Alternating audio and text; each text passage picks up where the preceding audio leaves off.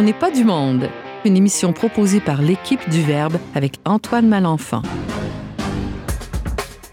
Aujourd'hui à l'émission, on aborde les aspects sociaux de la santé mentale avec la journaliste Sarah Christine Bourriane. On poursuit la réflexion sur le genre et la sexualité avec notre collaborateur Alex Deschaines, qui est délégué pour l'Institut de théologie du corps au Québec.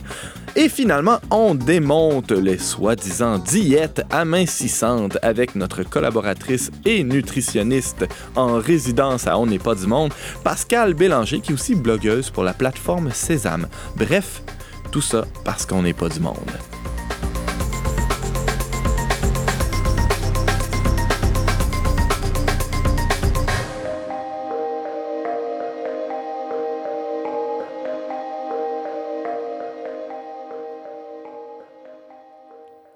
Bonjour à tous et bienvenue à votre magazine culturel catholique. Ici Antoine Malenfant qui euh, sera votre animateur pour euh, la prochaine heure. Je suis aussi rédacteur en chef du magazine Le Verbe. Et il y a autour de la table de sympathiques chroniqueurs et chroniqueuses. Euh, bienvenue à tous. Merci. Allô? Ah ouais, tous en même temps. James, James est aussi qui m'accompagne, fidèle compagnon. Oui, heureux compagnon de route. Euh, moi, je suis à part des chroniqueurs, fait que je peux répondre seul. Euh, salut. Salut. à ta droite, il y a Pascal Bélanger qui vient assez régulièrement. En fait, depuis le début de la saison, on est déjà une, une deuxième présence euh, sur la glace. Salut, Pascal. Salut, Antoine. En forme, Oui. prête pour euh, compter des buts? Oui, Alors, à quoi tu t'attaques aujourd'hui? On va parler des glucides, des diètes qui en font euh, leur cheval de bataille, puis pourquoi euh, c'est une mauvaise idée, en fait. Oh, OK. Alors, faut manger des barres de chocolat, c'est ça que tu vas nous dire? En- environ. on a très hâte de t'entendre. Laquelle barre de chocolat? C'est ça. Alex Deschaines aussi, qui va poursuivre en quelque sorte sa chronique euh, euh, qu'on qu'on avait pu entendre plus tôt cet automne. Oui, mais cette fois, euh, on a assez parlé, je trouve, de- du concept de genre. On va, on va revenir vite là-dessus, mais quelle alternative est-ce qu'on a? Puis comment est-ce que Ah. nous, on peut penser le, le corps et la sexualité? Ça, c'est très positif. Et euh, on va aussi euh, entendre Sarah-Christine Bourriane. D'ailleurs, on va commencer avec toi.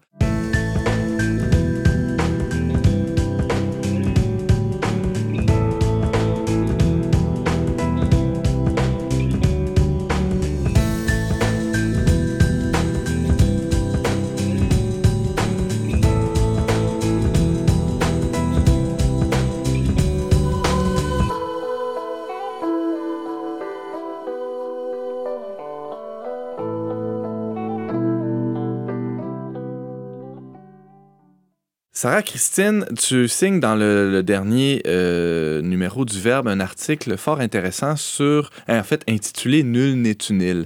On comprend dans le titre que il y, a, il y a la question de la, de la solitude, de la solitude face à, à, à tout cet enjeu-là, qui est évidemment, tu parles de la, maladie mentale, diagnostic d'une société malade, on peut lire en sous-titre. Euh, la, la solitude, euh, tu- on, on peut commencer avec ça. Tu l'as vécu quand tu étais seul face à ton médecin euh, récemment. Qu'est-ce qui s'est passé? J'ai eu de nombreux affronts. j'ai résisté, hein, mais euh, c'est surtout que je pense que mon médecin est bien intentionné et tout. Euh, moi, c'est ça, j'ai une grande transversale dans ma vie euh, de, de souffrance psychologique. Puis, j'ai cherché longuement à trouver des solutions à cette souffrance-là. Euh, c'est sûr que la question de la médicalisation de ma souffrance euh, s'est posée euh, en rendez-vous avec mon médecin. Moi, j'ai jamais su trop trop quoi en penser. Donc, c'est une question que, que je me pose. Puis, c'est un peu, ça a été un peu le moteur de mon article aussi d'essayer de comprendre cette problématique-là. Donc, c'est sûr que devant le médecin, c'est des rencontres très courtes, là, euh, 20 minutes. Puis moi, je ne suis pas très à l'aise de, de tout de suite commencer à, à prendre des médicaments, de savoir quelles conséquences ça aurait pu avoir. Euh, puis aussi, le médecin, euh, n'est pas là nécessairement pour comprendre les causes de la souffrance. Bon, lui, il va avoir une liste de symptômes. euh, il se fie un peu au manuel de diagnostic de santé mentale, le DSM, pour, euh, pour prendre une décision. Euh, donc, moi, c'est sûr que si je lui parle que je veux, je veux prier, je cherche un sens à ma vie, ça rentre pas nécessairement dans la grille. Donc, euh, c'est ça. Puis moi, ben, ça, c'était une problématique personnelle. Euh, dans l'article, c'est sûr que moi, j'ai pas voulu prendre position euh, sur est-ce qu'il faut prendre des médicaments ou pas. C'est pas le focus que j'ai voulu donner à l'article. Parce, qu'évidemment, il y a de, nombreux cas, et on en connaît tous, où c'est franchement nécessaire que, que la personne euh, prennent certains médicaments pour ne serait-ce que pour fonctionner ou pour continuer à vivre parce que euh, des fois c'est des questions de vie ou de mort littéralement. Alex ben, Deschaines. Ben, moi-même ayant euh, eu une dépression secondaire puis connaissant beaucoup de gens autour de moi, en fait c'est qu'il faut pas s'appuyer uniquement sur le médicament. Il faut que ça soit accompagné de, comme tu dis, d'un accompagnement. En tout cas, je sentais que tu tends vers ça. Là. Ouais, ouais, euh, puis puis d'un rapport personnel avec quelqu'un qui va t'aider à, à, faire le point sur ta vie. Puis, euh, mais il ne faut pas non plus négliger l'importance que ça peut avoir dans un certain temps de sa vie d'avoir une médication qui aide à, du moins, à contrôler les effets pendant un temps pour pouvoir bien vivre ce, Puis les médecins, ils vont, ils vont conseiller euh, clairement une psychothérapie. Ils vont dire que les médicaments, eux seuls, euh, ne sont pas suffisants. Mm-hmm. c'est ça. Mais moi, dans l'article, ce qui m'a intéressé, bon, j'ai réalisé que j'étais pas seule à vivre ça, puis que c'est un problème qui est quand même généralisé à l'ensemble de la société. C'est quoi les signes que c'est si généralisé? Donc, euh, ben déjà, euh, bon, dans, les, dans les journaux, tout ça, c'est juste, euh, bon, hier, je regardais le, Devoir, on voit, par exemple, toutes sortes de statistiques. bon, c'est sûr qu'il y, en a beaucoup, ça, varie d'une source à l'autre, mais il y a une constante, je pense, c'est que de plus en plus de personnes reçoivent des ordonnances de, médicaments. Par exemple, hier, je lisais dans le Devoir, bon, la revue canadienne de psychiatrie en 2016 euh, révélait que les ordonnances d'antidépresseurs ont bondi de 63 entre 2010 et 2013. Je trouve ça assez euh, une, grande hausse. Euh, bon, c'est ça. J'ai vu une autre source, par exemple, la RAMQ, euh, dit qu'il y a 50% de personnes qui se font prescrire des, des médicaments pour le trouble des déficits de l'attention. ça, c'est entre 2011 et 2016. Donc, en tout cas, il y en a beaucoup, beaucoup. Puis on voit que de plus en plus, il y a une croissance. Puis, euh, c'est aussi, euh, ben, tu sais, là, justement, dans mon article, je parlais de l'Institut de santé mentale de Montréal euh, universitaire qui va dire qu'il y a 25 dans leur vie de personnes qui vont avoir un jour ou l'autre une maladie mentale. Donc, oui. je pense en particulier les troubles anxieux. C'est quelque chose qui, est de plus en plus répandu, de, qui sont de toutes sortes. Là. Il y a des troubles obsessifs et des troubles qui sont plus liés à la dépression, mais des troubles anxieux. Ouais, quelque chose qui, est très répandu. Donc, euh, ouais, l'anxiété, la dépression. Donc, euh, aussi, un autre signe, c'est que euh, ce sont des médecins généralistes. Marcelo Otero, un sociologue que j'ai interviewé, me disait que les antidépresseurs étaient prescrits par 80% des médecins généralistes. Donc, on voit que c'est même plus des psychiatres. Euh, un médecin généraliste traite un problème général. Donc, dans 4 cas sur 5, l'antidépresseur est prescrit par, un médecin généraliste suite à une consultation, comme tu l'évoquais, somme toute assez brève. Oui, exactement. Mhm. Donc, euh, ça, c'est des, des, signes qui nous indiquent. Puis aussi, euh, dans une rencontre avec le médecin, les, les, les critères du DSM, dans le fond, pour dire qu'il y a maladie, des fois, sont assez flous. Juste un petit mot, c'est quoi le, DSM là, pour les, auditeurs qui seraient donc moins à l'aise c'est Manuel diagnostique et statistique des troubles mentaux. Mhm. Donc, euh, la première édition a paru en 1952. Puis ça, c'est un autre signe aussi qu'il y a de plus en plus de... Je ne sais pas si on peut parler d'une épidémie, mais il y a de plus en plus de personnes malades parce que dans le DSM euh, de 1952, il y avait 60 euh, maladies mentales qui figuraient. Donc là, c'est le manuel que les médecins dont les médecins se servent, dans le fond, pour faire un diagnostic. Donc, c'est un langage commun partagé par tous les professionnels de la santé. Euh, il se base sur le DSM, dans le fond. Puis maintenant, la dernière édition, le DSM-5, on compte 400 euh, maladies mentales. Donc, il y a vraiment une augmentation assez considérable. Évidemment, la science a évolué. On est plus en mesure de euh, justement cerner certains, certains troubles, les, les nommer, ce qui n'est pas nécessairement une mauvaise chose. Il hein. faut mm-hmm. s'entendre que avant, il y avait la, la, très grande catégorie des, des, des, fous, on utilisait ce mot-là, hein. alors que maintenant, on est capable d'identifier beaucoup mieux euh, les, les, divers troubles euh, ou, ou, problèmes de santé mentale. Mm-hmm. Maintenant, là où on peut se questionner, c'est quel est le poids peut-être qui est exercé sur la psychiatrie aujourd'hui, par exemple, par les compagnies pharmaceutiques. Je pense que tu vas en parler plus tard. mais aussi le fait que euh, malheureusement, euh, les, les, gens ne soient pas diagnostiqués par un, quelqu'un qui est formé spécialement en psychiatrie, mais par un médecin généraliste. C'est ce mhm. que je comprends de, de, ton article, Sarah. Oui, c'est ça. Puis. Euh, je voulais aussi préciser que c'est ça le titre de mon article, mon diagnostiqué une société malade. Je voulais mettre le focus non pas sur l'individu qui veut un problème, mais sur le fait que l'individu s'inscrit dans une société qui, elle, a peut-être des problèmes. Donc, là, tu sais, Mm. qui, qui Alex- est malade dans le fond. Alex nous parlait de, des Qui- troubles anxieux qui sont en croissance. C'est peut-être parce qu'il y a des éléments anxiogènes qui, qui se retrouvent autour Oui, de nous. c'est ça. Est-ce que ça serait Mhm. pas de diagnostiquer la société puis de voir que l'individu qui vit dans une telle société euh, est influencé, dans le fond, et que, d'où le titre, là, Nul Ouais, n'est ouais, une île. Euh, oui. Tu avais une question, Alex? Alex? Ben, en fait, euh, je me disais aussi, on, on- on- le diagnostic, c'est bien, puis on, on met un mot sur euh, un problème, mais, mais ensuite, chaque individu est une personne unique, puis euh, pour avoir déjà euh, eu moi-même un parcours avec une psychologue durant mon secondaire, elle, ce qui était vraiment essentiel, c'est la personne qu'elle avait devant elle. Au-delà des mots du diagnostic, bon, d'accord, tu prends tel médicament, mais c'est de recon- c'est vraiment de travailler avec la personne sur son passé, sur son histoire. Dans ce que je comprends de ton article, c'est aussi, c'est justement ça, c'est de penser les causes à un niveau Mhm. social, à Ouais, un niveau exactement. culturel, et pas juste euh, traiter des symptômes. Mhm. Euh, James, oui. Moi, j'aime beaucoup cette euh, très éloquente phrase de Krishnamurti, un philosophe indien, qui disait C'est un signe de bonne santé mentale que d'être mésadapté à une société malade. Ouais. à méditer. Donc, euh, Euh, Et là, tu as rencontré, donc, dans ton enquête, bon, tu es parti d'une réflexion personnelle, mais tu dépasses largement ça. Oui, puis tu veux pas généraliser ton cas, Ouais. mais ça, ça a servi de moteur, Ouais, comme tu dis, à, exactement. à- à te mettre en marche, à aller voir des, des- des gens qui passent leur vie littéralement à réfléchir à ces questions-là. tu as évoqué Marcelo Otero. C'est quoi sa, sa grande thèse, lui? Euh, lui, ben, c'est un sociologue, puis euh, il a réfléchi euh, ça, sur les causes sociales de la maladie mentale. Je pense qu'il s'est interrogé, entre autres, là, à la sur la dépression. ouais. Lui, c'est intéressant. Le, un des points intéressants que j'ai retenu de notre entrevue, c'est qu'il va dire que, dans le fond, il parle de, de tensions psychiques dans la société. Donc, il va faire un historique un peu de la maladie mentale. Il constate que dans les années 60, par exemple, c'était la névrose dont les gens étaient plus atteints, puis c'était un- une problématique qui révélait plus des tensions au niveau de la famille. Là, on s'est déplacé vers la dépression, puis selon lui, la dépression, ce que ça révèle de notre société, c'est que c'est une maladie, relative à la dynamique du travail, donc à la performance. Donc, euh, la dépression, en fait, qui, qui est autant généralisée, ça montre qu'on a peut-être dans notre société un mauvais rapport au travail puis à la performance. Donc, ça, c'est un peu, euh, bon, je sais pas, j'ai pas tout lu ce qui est écrit, mais Mhm. c'est c'est un peu un des points qui est ressorti de notre entrevue.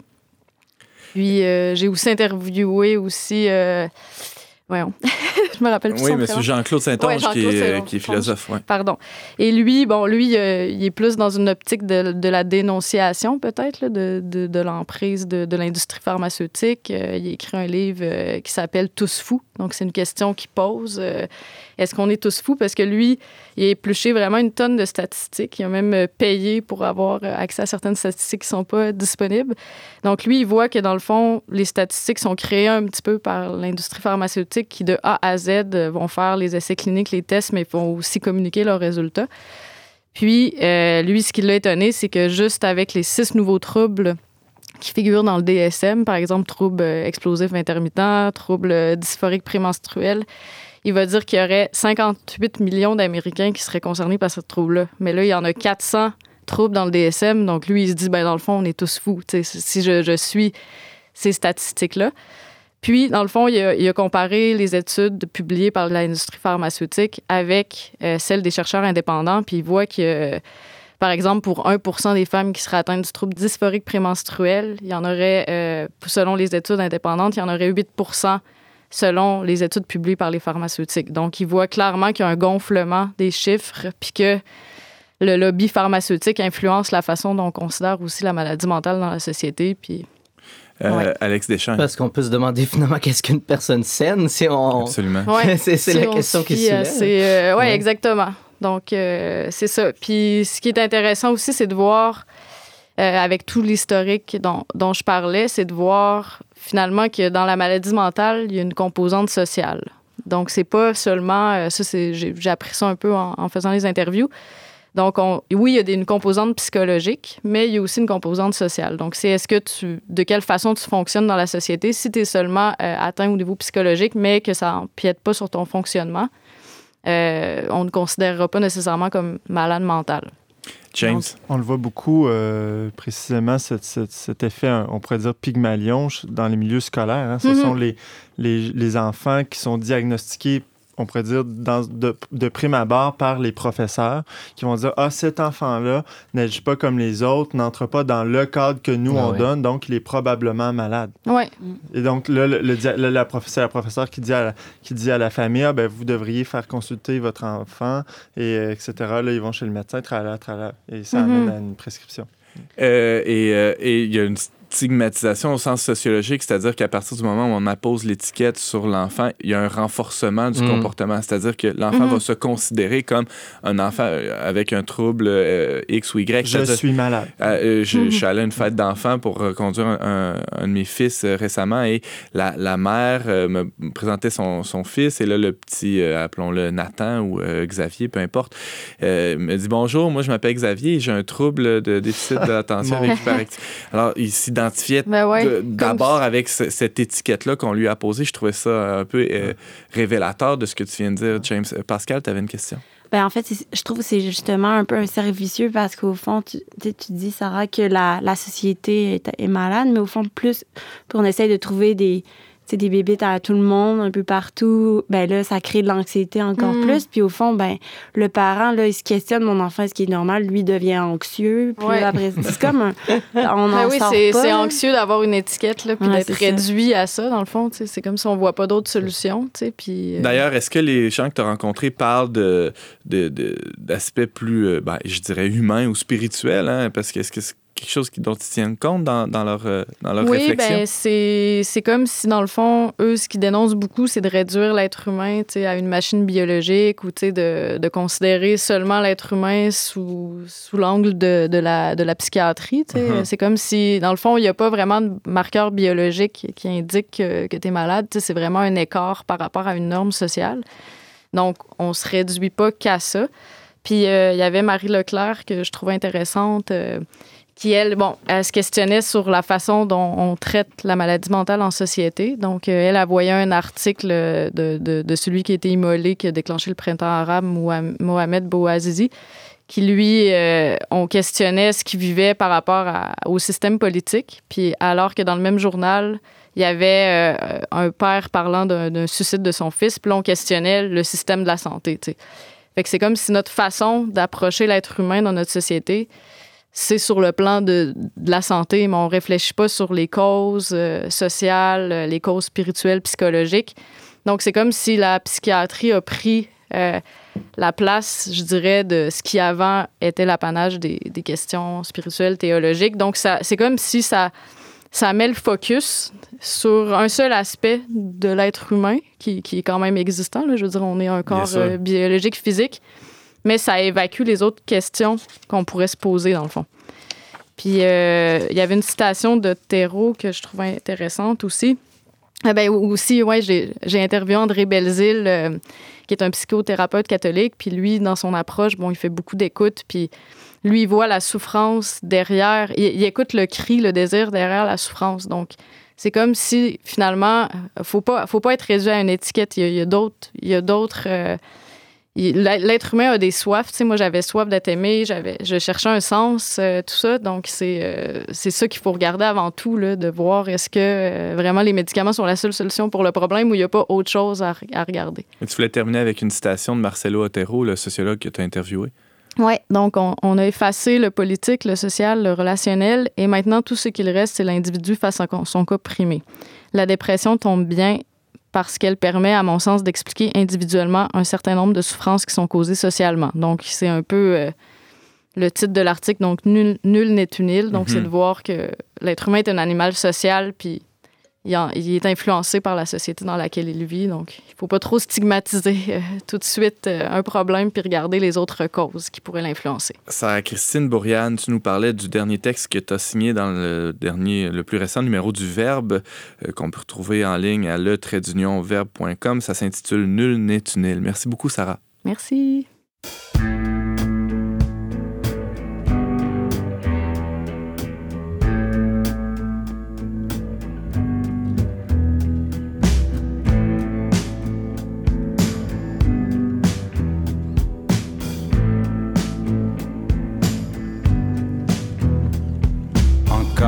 Départ d'une institution, un centre de réadaptation. J'ai l'impression d'avoir toujours été un malade à soigner. Le petit lit défait, la table de chevet. Je suis allé trop loin. Retour à la maison.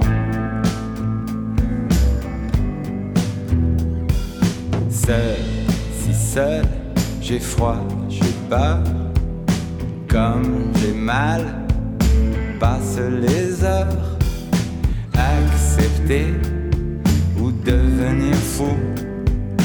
Casser tout, mais j'ai tant fait de mal à lui qui avait planté un arbre dans l'entrée, malgré tout. Retour à la maison. Comme le temps est long.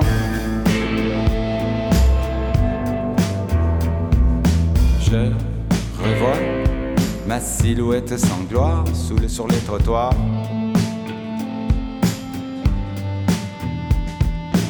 Alcoolique ou narcomane, il y a quelqu'un qui rit dans mon cerveau en panne. Et je prie, la peine n'a pas de prix, comme le ciel est gris, comme le temps est gris. Retour à la maison, dans le taxi où tu souris. Retour à la maison. Que dire de plus? Une maladie, un défaut fabrication, à quoi bon? On assure qu'il y a encore espoir. Je veux tellement y croire, je veux tellement y croire, mais mon âme est si noire. Mais mon âme est si noire. Retour à la maison. Retour à la maison. À la maison.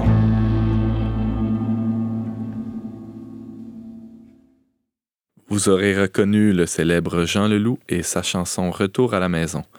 Vous êtes toujours à l'émission On n'est pas du monde avec Antoine Malenfant au micro.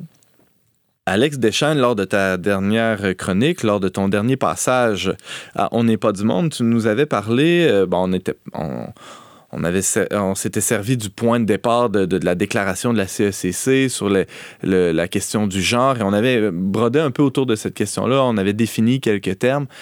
Euh, mais euh, comme ça arrive souvent, on n'est pas du monde. Tu avais à peu près dit euh, 43 de ce que tu avais l'intention de dire dans cette chronique-là. Il manquait finalement, euh, si je comprends bien, tout, euh, toute la portion euh, alternative. De- si on, si on, décide de remettre en question cette théorie-là ou si on décide euh, de, de regarder ailleurs s'il n'y aurait pas autre chose, de quoi on parle? Bon, alors euh, peut-être je peux juste rappeler rapidement ce que je disais la dernière fois. Avant de parler de théories du genre qui sont multiples, moi c'est le concept d'abord que j'interrogeais. Puis euh, le, le concept de genre pose un problème qui, en fait, selon moi, c'est qu'il crée une division dans l'être humain qui est abstraite. On n'est pas. euh, quand, quand je vois des gens devant moi, je vois pas un sexe puis un genre. Donc, on, Ah non? on- ah, ah, ben non. on voit des êtres humains unis, unifiés. Puis, alors, pour bien comprendre, le, le sexe, bon, alors, on, on- réduit ça au corps biologique. Puis, le, le- le- genre, ce serait toute la dimension psychologique ou sociale, selon les auteurs. Puis, comme, bon, alors, ma première critique, c'est un peu cette fausse division dans l'homme qui, qui- qui conduit à un dualisme, un rejet du corps, souvent. Et le corps, à ce moment-là, est compris comme quelque chose de purement mécanique, purement biologique. Puis ce qui conduit rapidement aussi à une vision très hédoniste du corps. Alors à ce moment-là, le corps, c'est. On est un tas de viande, pour le dire euh. Ben, alors moi, je dirais, dans, les théories du genre, le corps, c'est une sorte d'organe diversifié de plaisir. C'est comme Mm. ça. Alors, c'est, il- le corps est insignifiant en soi. On, se- on se fout comme à quoi il ressemble. C'est qui nous permet de jouir. Alors, vous voyez, c'est, c'est- c'est très hédoniste comme vision. Puis je pense que il faut, alors, on, une alternative, oui, je pense qu'il faut réapprendre à s'émerveiller Mm. devant le mystère de la différence sexuelle, devant le mystère du corps. Puis je pense que si on a cessé de voir la différence sexuelle, c'est qu'on a cessé de s'en émerveiller. Puis même un, un- un auteur euh, très proéminent là, dans les théories du genre, Thomas Lacar, écrit que il reste que partout de façon mystérieuse, on voit identité et différence. Alors, ça reste que la, différence sexuelle traverse toutes nos relations de manière un peu mystérieuse, au sens où qu'est-ce qui définit exactement une femme, qu'est-ce qui définit exactement un homme? Peut-être qu'on ne pourra jamais le dire, mais c'est quand même présent de manière, oui, je dirais mystérieuse, euh, au sens où ça dépasse peut-être tout ce qu'on pourra jamais en dire. C'est bien plus que la construction sociale ou que le, le- de, de, de ce que c'est qu'un homme ou de ce que c'est qu'une femme, finalement. Oui, ben est-ce que... Les voilà. garçons jouent au camion, les filles portent du Ben, rose. ça, ça c'est une chose aussi, c'est qu'on, on- on- avec le concept de genre, c'est qu'on isole un aspect de la personne, la dimension psychologique ou culturelle, puis euh, on, on- on l'isole, on l'absolutise pour ensuite interpréter tout à partir de ça. On, on- on évacue euh, les- la relation, le corps, la- même l'amour, ce qui, est, ce, qui est, ce qui est très, très surprenant dans les théories du genre, on parle jamais d'amour. Donc, si je reviens à l'émerveillement devant le corps, en fait, c'est qu'il faut cesser de voir le corps justement comme quelque chose de purement biologique, mais de voir le corps aussi comme un être expressif qui, qui, qui, qui, qui- qui porte en soi euh, une âme. oui, je peux le dire comme ça. Le, corps exprime la personne, le corps exprime l'intériorité. Puis le corps euh, est, signifiant, le corps nous dit quelque chose de, nous-mêmes, nous dit quelque chose des rapports humains. Puis peut-être la première chose, d'abord, il faut simplement réaffirmer de la manière la plus banale la différence sexuelle. Ce qui ne veut pas dire on va mettre les femmes et les hommes dans des catégories, dans des boîtes, là. Euh, mais simplement réaliser, comme disait Simone de Beauvoir dans le deuxième sexe, dès le début du, du livre, il suffit de se promener les yeux ouverts pour constater que l'humanité se partage en deux catégories d'individus.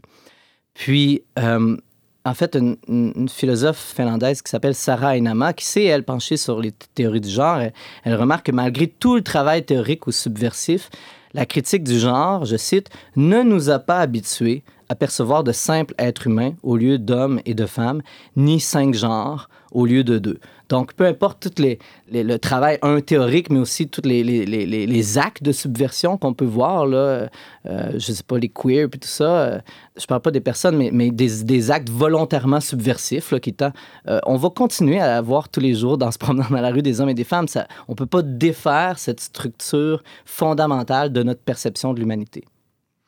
Est-ce que c'est seulement, justement, une question de- de perception? Je comprends ta, ta question au sens où euh, c'est pas juste qu'on voit devant nous des hommes et des femmes, c'est personnellement, subjectivement, euh, c'est quelque chose qui, si c'est ce que tu veux dire, Mhm. c'est une expérience que moi-même je fais, puis que l'expérience du corps de la femme est pas la même que le corps de l'homme.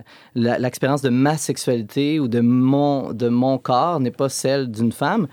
Puis, euh, euh, j'apprécie particulièrement une, citation d'An- d'Antoinette Fouque, qui est une auteure féministe, qui un jour écrit un- qui donne une conférence qui s'appelle Il y a deux sexes, et qui s'est comme réveillée dans sa vie en parlant de l'expérience de grossesse qu'elle a vécue. La grossesse, comme expérience, m'a confirmé de manière plus exaltante que je n'aurais jamais pu imaginer qu'il y a bien deux sexes. si un homme et moi avons conçu réellement, fantasmatiquement, symboliquement et légitimement ensemble, bon, j'ai dû fabriquer seul pendant neuf mois. James? Tu parlais un peu des, des structures, euh, même culturelles ou innées, qui nous font classifier entre hommes ou femmes. Oui. Euh, ça me fait penser un peu concrètement. Hier, je- on discutait, Antoine et moi, d'une entrevue avec une personne transgenre. Puis, je suis venu pour parler de la personne. Et spontanément, j'ai dit, j'ai dit elle. Ou là, je dis, ben, est-ce que c'est elle ou lui? Tu sais, mais je peux pas dire cette chose-là. tu sais, C'est Mhm. nécessairement. Voilà, exactement. Tu sais, que même devant les cas de- de- d'ambiguïté, Mhm.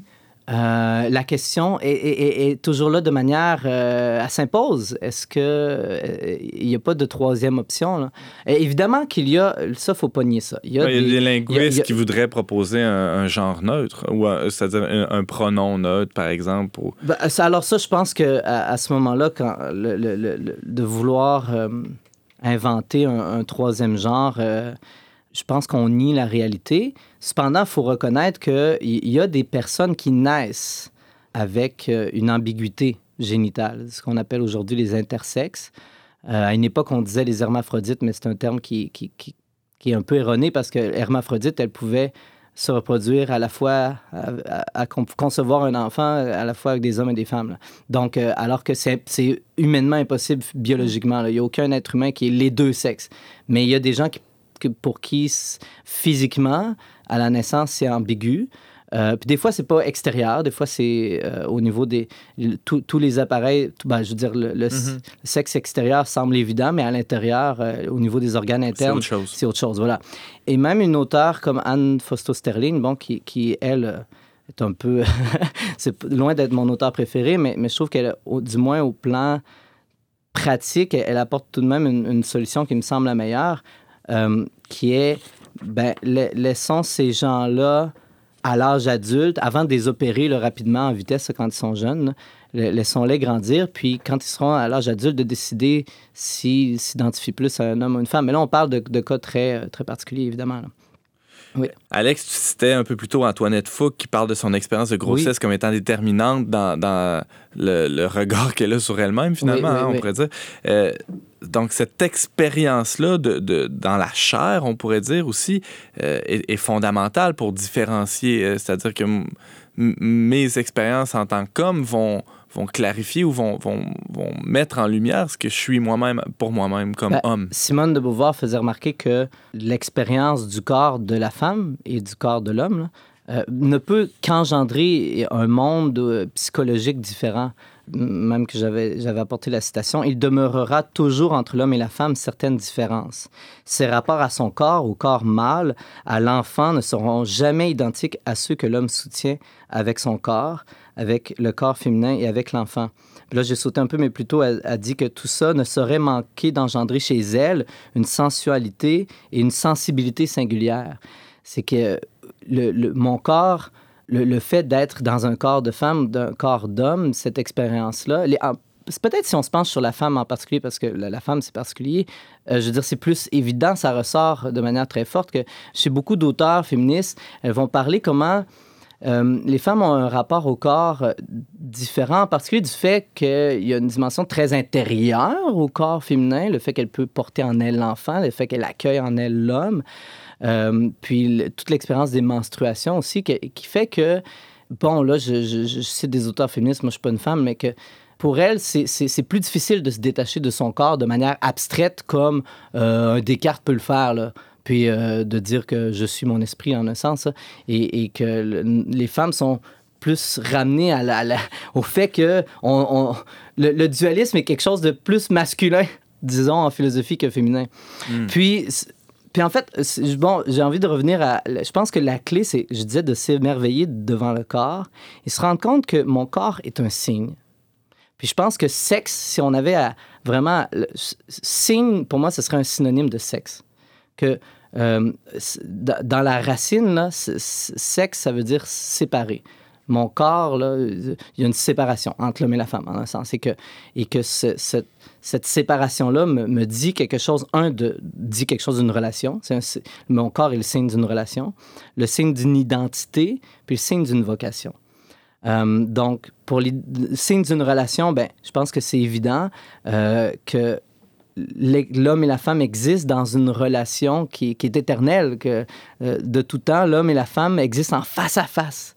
Et c'est ça qui est beau, c'est ça le mystère finalement, c'est que je pourrai jamais changer de position pour euh, me figurer le vécu intérieur de l'autre. Je pourrais jamais me mettre à la place de la femme entièrement, puis, puis Même avec une opération. euh, ben non, je crois pas. Voilà, de Thomas Béassi, qui est euh, une femme qui a subi une opération pour devenir, bon, qui, qui a tous les traits aujourd'hui d'un homme, sauf que son cas a été très médiatisé parce que ce serait le premier homme à porter un enfant, ce qui est un peu ridicule en fait, parce que c'est simplement une femme qui aujourd'hui porte la barbe, mais qui, qui a, qui a gardé ses organes euh, euh, génitaux euh, intacts.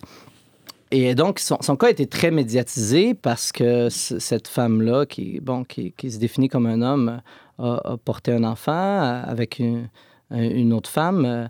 Puis en fait, un, jour, elle a été arrêtée suite à une, chicane entre, entre le couple. Il y, a, des vidéos de ces chicanes-là parce que je pense que c'est les enfants ou, ou l'autre femme qui a filmé. Et en fait, c'est fou comment sa réaction est typiquement très féminine. cette personne-là qui se définit comme un homme, dans la manière dont elle, elle réagit dans la chicane, elle est vraiment très, très, très féminine.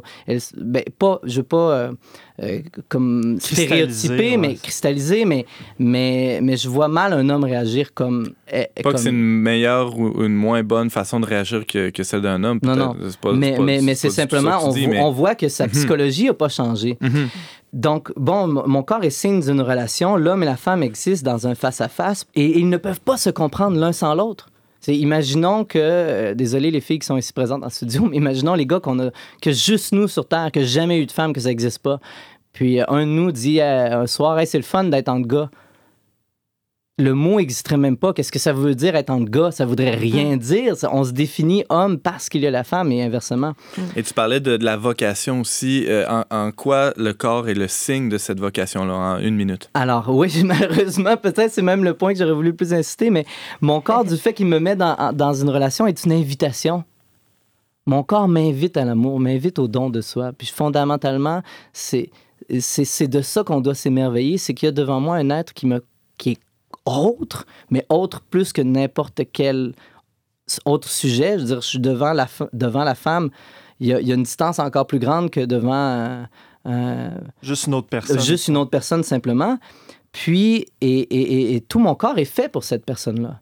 Et que notre corps est fait pour l'amour. Donc, notre corps est signe d'une vocation à l'amour, d'une vocation au don de soi, et qui ne peut se comprendre que dans une relation un troisième. C'est que l'homme et la femme, je disais, peuvent pas se comprendre sans l'autre, mais ultimement, ils peuvent pas se comprendre sans l'enfant, qui reste toujours une possibilité, vous voyez? Et, que euh, mon corps est un appel au don de soi, mais aussi au don de la vie. Puis je crois que si aujourd'hui, euh, peut-être que la première source de confusion quant à la différence sexuelle vient de l'exclusion qu'on a opérée, la, la- la séparation radicale qu'on a opérée dans le dernier siècle entre la sexualité puis la, la, procréation. la, la procréation, la génération, oui. Alex Deschaines, c'était passionnant, ça passe si vite. Tu nous parlais de la notion euh, assez controversée du genre, mais surtout de, euh, de l'alternative, hein, de la vision qu'on peut avoir plus positive de, de ces questions-là, euh, c'est-à-dire le corps comme un signe avant toute chose. Tu es, rappelons-le, délégué pour l'Institut de théologie du corps au Québec et tu travailles actuellement sur un doctorat euh, au sujet de la sexualité. Et on peut t'entendre assez régulièrement. à On n'est pas du monde, gros pedigree, hein, tout ça. Euh, et te lire dans la revue Le Verbe et aussi sur ton blog, et j'achève avec ça, théologieducorps.com. Merci, Alex. Merci.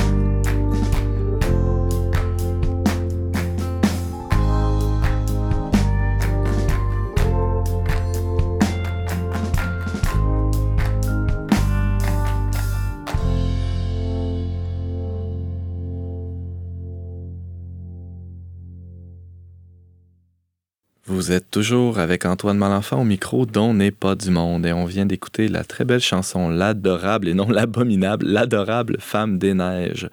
C'est euh, du groupe Tous Azimuts et c'est tiré de leur album La course du soleil. Les diètes amincissantes sont légion. hein. On en entend parler dans tous les petits magazines. J'allais dire magazines féminins, mais c'est surtout là que ça se trouve. hein. Oui. Euh, quand on fait euh, la file pour payer à l'épicerie, hein, quel magazine ne propose pas de diète, de régime et de petits trucs pour euh, perdre quelques pouces en tour de taille? Et euh, pour euh, discuter de ça, ben, il y a l'Halloween qui s'en vient. hein, et on va manger beaucoup de sucre, de bonbons. Et euh, il y a en fait beaucoup de, de nutritionnistes qui semblent s'attaquer, euh, en tout cas du moins dans les magazines, aux, aux glucides, au sucre. Est-ce Pas qu'on a... nécessairement, euh, Antoine, oui? les nutritionnistes qui s'attaquent. Ah non, ok, Non, ok. Ou c'est des pseudo, des pseudo C'est des Ok, attention, attention. Faut pas que je me mette l'ordre des nutritionnistes à dos.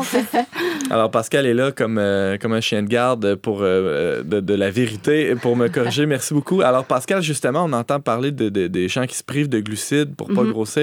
Est-ce que c'est est-ce que c'est une bonne idée d'abord? Puis ensuite, il faudrait démêler aussi c'est quoi la différence entre les, les sucres et les glucides. Mais d'abord, euh, peut-être la première question. là. Oui. Est-ce que c'est une bonne idée? Non. Bon, c'est sûr que faire la guerre à un nutriment, c'est jamais une bonne idée parce que dans l'alimentation, on trouve des glucides, des lipides, des protéines. Ils ont tous un rôle à jouer vraiment important. Donc, d'une part, euh, une diète qui décide de- d'en exclure un, c'est jamais une bonne chose. Euh, la folie un peu contre les glucides, ça dure depuis plusieurs années quand même. Euh, tu as parlé de diète célèbre. On a entendu souvent parler de la diète Atkins. Plusieurs célébrités euh, l'ont suivi, puis bon, ont montré les photos avant, après, la perte de poids euh, importante et tout ça. Bon. Euh, plus récemment, il y a la diète cétogène qui a un peu les mêmes principes. On coupe com- complètement presque les sucres de l'alimentation. Je vais vous expliquer tantôt un peu c'est quoi tous les glucides, qu'est-ce que ça peut représenter. Et euh, en fait, on voit nécessairement une perte de poids, oui. Euh, par contre, c'est pas une bonne idée, je le disais, parce que euh, d'une part, la perte de poids au début est vraiment attribuable plus à une perte d'eau, parce qu'en puisant dans les réserves de glucides, puisqu'on en, on n'en fournit plus à l'organisme, on vient chercher les réserves que dans notre foie, dans notre muscle, puis cette perte-là de ces glucides-là qui sont entreposés se fait avec une perte d'eau nécessairement. Ça va ensemble. Donc, on perd beaucoup d'eau au début, donc c'est pour ça que ça a l'air impressionnant. On peut perdre 5 livres, même plus, en une semaine. Et puis après, ben, on devient en état de cétose quand on, se coupe complètement des glucides. On va chercher notre énergie dans nos réserves euh, de, gras. Et puis là, on, a le déchet, là, les corps cétoniques qu'on connaît bien. Euh, on connaît bien, euh, pardonne mon ignorance, mais je, je connais pas Mm. bien tout Ben, les corps cétoniques sont connus parce qu'au fond, quand euh, notre métabolisme va, dans- on, en, on en reçoit parce qu'au fond, on a, on a vraiment dégradé tous les, les lipides dans notre corps. Ben, les corps cétoniques, ils ont, ils ont comme une, une odeur assez marquante de vernis à ongles, quasiment, là, dans la laine. Quelqu'un qui est comme en état, justement, de cétose, Ah ouais? là, il y a vraiment une odeur forte, de, quasiment de vernis à ongles. là. Donc, c'est pour ça que je disais, on- même quelqu'un qui jeûne longtemps, là, on a cette odeur-là là, masquée. Marquante. Marquante, excusez-moi. James.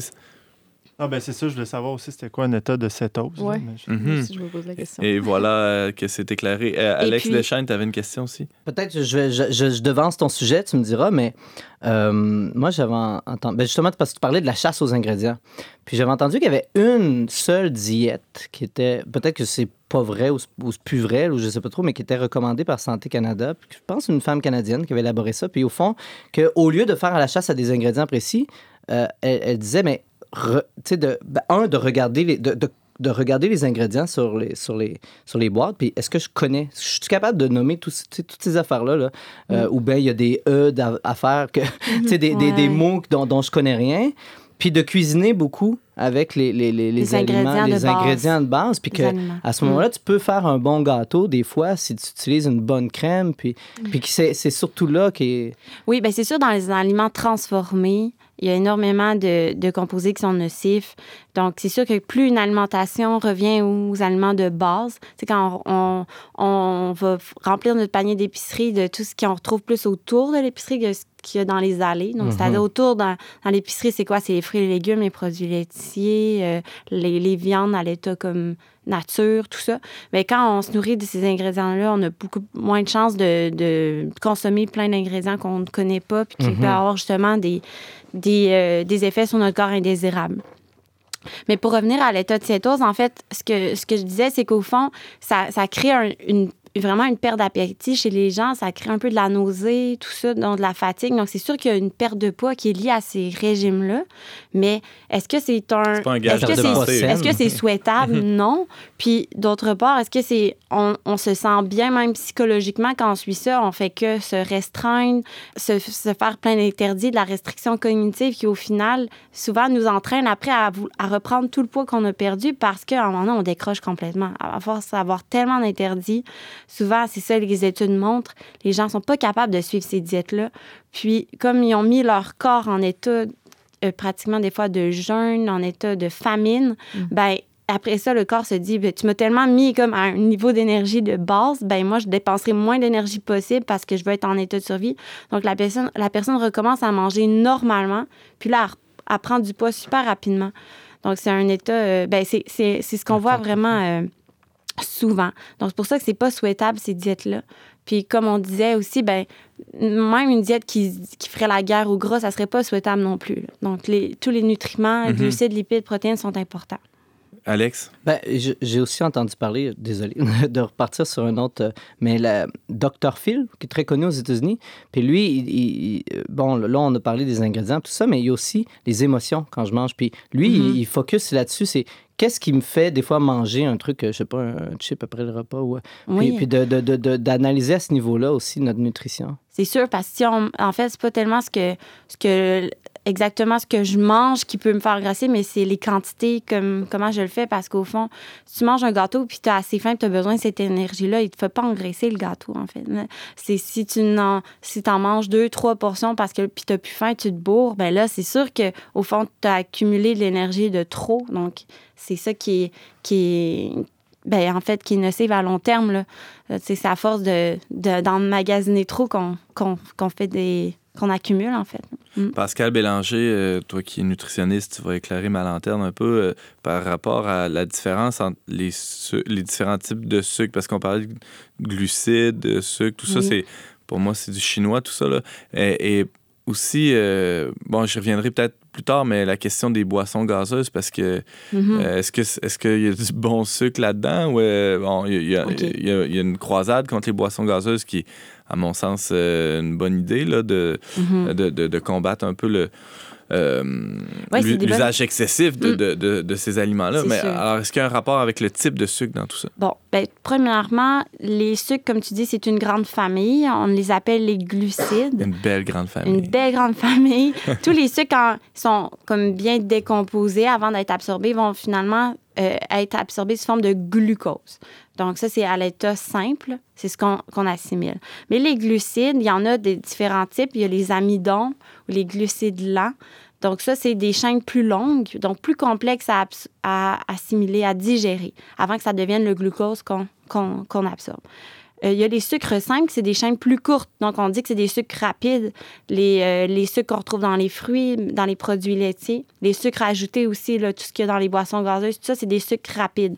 Donc, on les digère rapidement, donc ils nous donnent vite de l'énergie. Euh, Et puis, il y a les fibres aussi qui font partie de la, la- de la famille des glucides, mais qui ne sont pas absorbées par le corps, qui ont d'autres fonctions. Puis en fait, tous les glucides, c'est notre source d'énergie la plus accessible. Dès qu'on mange des glucides, même si c'est des sucres lents, on a quand même rapidement de l'énergie, encore plus quand c'est des sucres rapides. Quand on en mange trop, ils sont entreposés dans nos muscles, dans notre foie, comme je disais. Et puis, un fait important que peu de personnes savent, c'est qu'au fond, euh, le cerveau, son principal carburant, son unique carburant, c'est le glucose. Donc, au fond, le cerveau se nourrit de sucre. Et puis, à lui seul, le cerveau, il a besoin de la moitié des sucres qu'on ingère. Oh. Donc, arrêter de manger des glucides, c'est comme priver le cerveau Mm. de son carburant essentiel. Et donc, là, souvent, on voit des maux de tête, de l'irritabilité.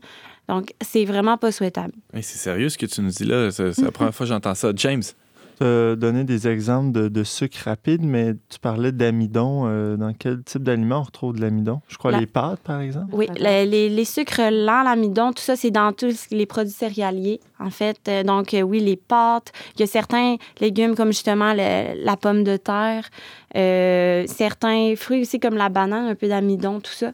Donc, oui, il y a des sucres lents, surtout là, dans les produits céréaliers. Un truc facile à retenir, c'est que féculent, ça dit lent. Donc, c'est des glucides lents qui se digèrent lentement. Au fond, c'est notre meilleure source d'énergie. Ça, c'est de l'énergie qu'on va absorber euh, pendant plusieurs heures, ça si prend je plus, comprends bien. plus longtemps avant d'avoir cette énergie-là qu'on qu'on a donnée à notre organisme, de- d'en tirer les bénéfices. Donc, au fond, quelqu'un qui mange, mettons, deux rôtis le matin, là, de pain de blé ou peu importe euh, quelle, quelle farine, mais va, va pas avoir juste un pic d'énergie tout de suite, comme pourrait le faire le jus et les boissons gazeuses, mais va avoir des- du sucre dans son sang qui va se libérer, qui va être absorbé pendant toute la matinée. Ah, c'est intéressant. Euh, Alex, Ma- Moi, la question que je me pose, c'est est-ce qu'il faut privilégier l'un plus que l'autre ou il faut un peu de tout? euh? Ben, il faut un peu de tout. C'est sûr que les sucres rapides, il faut pas que ça soit notre seule source de sucre. D'accord. Euh, donc, euh, on dit, tu sais, il faudrait pas que ça dépasse le 10 de notre énergie euh, quotidienne qu'on ingère. C'est dur de faire des calculs. Je C'est- vais pas à l'épicerie avec, euh, avec une calculatrice ça, un je pense, tableau. que, de... je pense que ça sert pas à grand-chose de, bon, de dire, je l'ai dit, là, mais tu sais, en au fond, c'est pas, c'est pas l'ess- l'essentiel à retenir. C'est juste que de faire une place aux féculents de toute façon dans notre assiette, ça permet au fond d'avoir un sentiment de satiété qui fait qu'on aura peut-être moins envie de se garrocher dans le sucre en après-midi parce qu'on aura mangé un, repas complet. Donc, juste quelqu'un qui prend du poisson, des légumes, il va avoir faim très rapidement.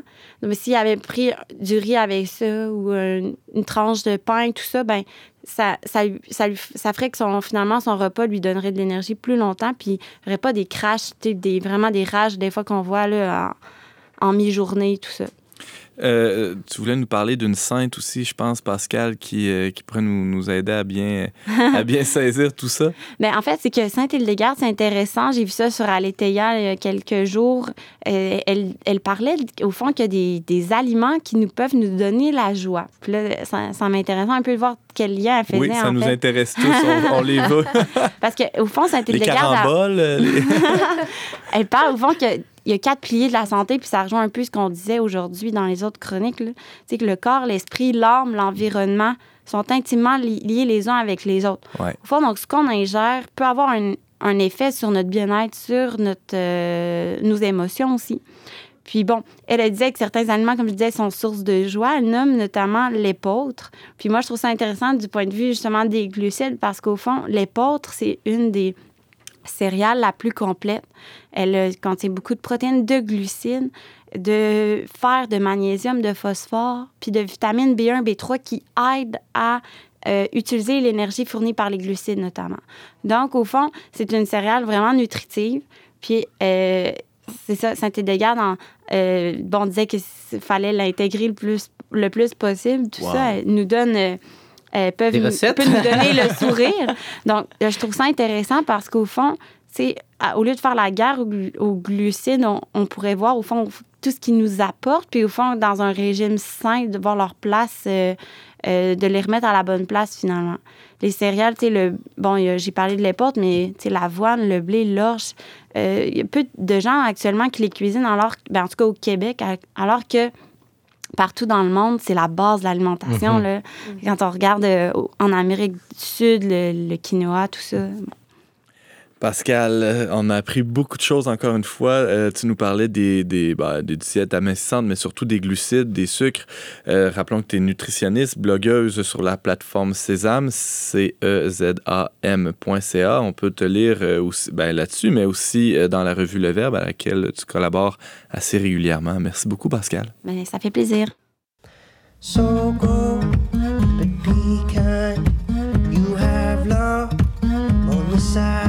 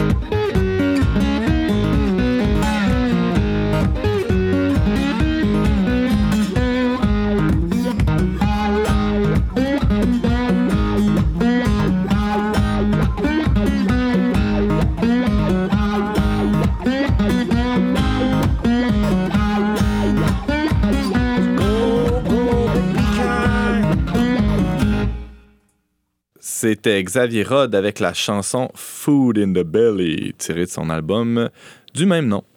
On parlait cette semaine des aspects sociaux de la maladie mentale avec la journaliste Sarah-Christine Bourriane, de la notion de genre et de différence sexuelle avec Alex Deschaines et des glucides avec la nutritionniste Pascal Bélanger. Merci beaucoup à vous tous d'avoir été des nôtres et merci à vous, chers auditeurs. On vous attend la semaine prochaine, même heure, même antenne pour un autre magazine dont n'est pas du monde. Au choix musical, James Langlois à la réalisation technique, Yannick Caron à l'animation, Antoine Malenfant. Cette émission a été enregistrée dans les studios de Radio Galilée.